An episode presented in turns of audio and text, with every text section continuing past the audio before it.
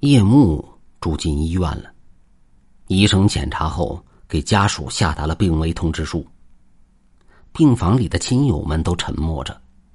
忽然，一个七八岁的小女孩走来：“大哥哥，买朵花吧。”说着，从他怀里拿出一支枯萎的夜来香。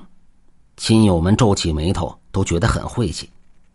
正要赶走女孩的时候，叶幕却说了：“过来，让我看看你的花。”女孩拿花的手很瘦，她的白裙子也很破旧，可她却有着一双清澈的眼睛。叶幕笑得有些勉强：“小妹妹，为什么要来这里卖花啊？你的家人在哪里呀？”小女孩摇摇头。我只剩下一个双胞胎姐姐了，但是她对我很凶。叶幕从枕头下拿出厚厚的一沓钱，递给小女孩：“啊，把它收好，希望你们将来生活幸福。”小女孩迟疑了一下，接过钱后，把那朵枯萎的夜来香插在了夜幕的床头。谢谢哥哥，这朵花晚上就会开，很香的。晚饭后，亲友们都回去了，夜幕却拿起夜来香放到鼻尖轻嗅着。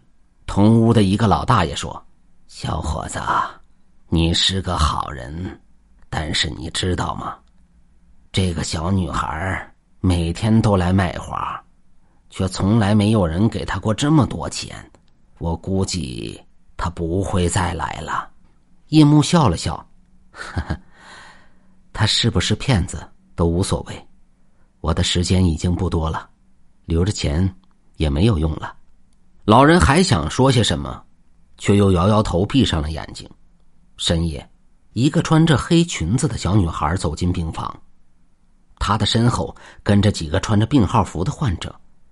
她冲着病床上的老人招招手，那个老人就飘起来站到她的身后。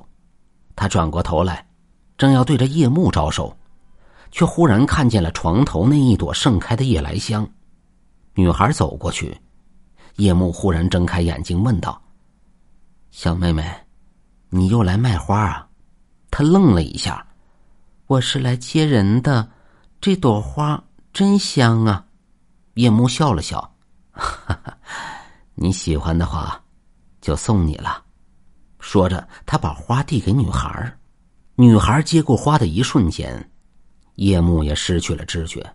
第二天，叶幕被一阵哭声吵醒了，原来是同屋的那个老人昨晚去世了。叶幕不禁也有些伤感，唉，自己恐怕也熬不过几天了吧。可是过两天，医生给叶幕检查时，发觉他的身体竟然奇迹般的痊愈了。出院的时候，叶幕在走廊里又看见那个小女孩在卖花，他走过去问道。哥哥给你的钱，这么快就花没了吗？女孩摇摇头，不是姐姐说，给这些人一个花钱买命的机会。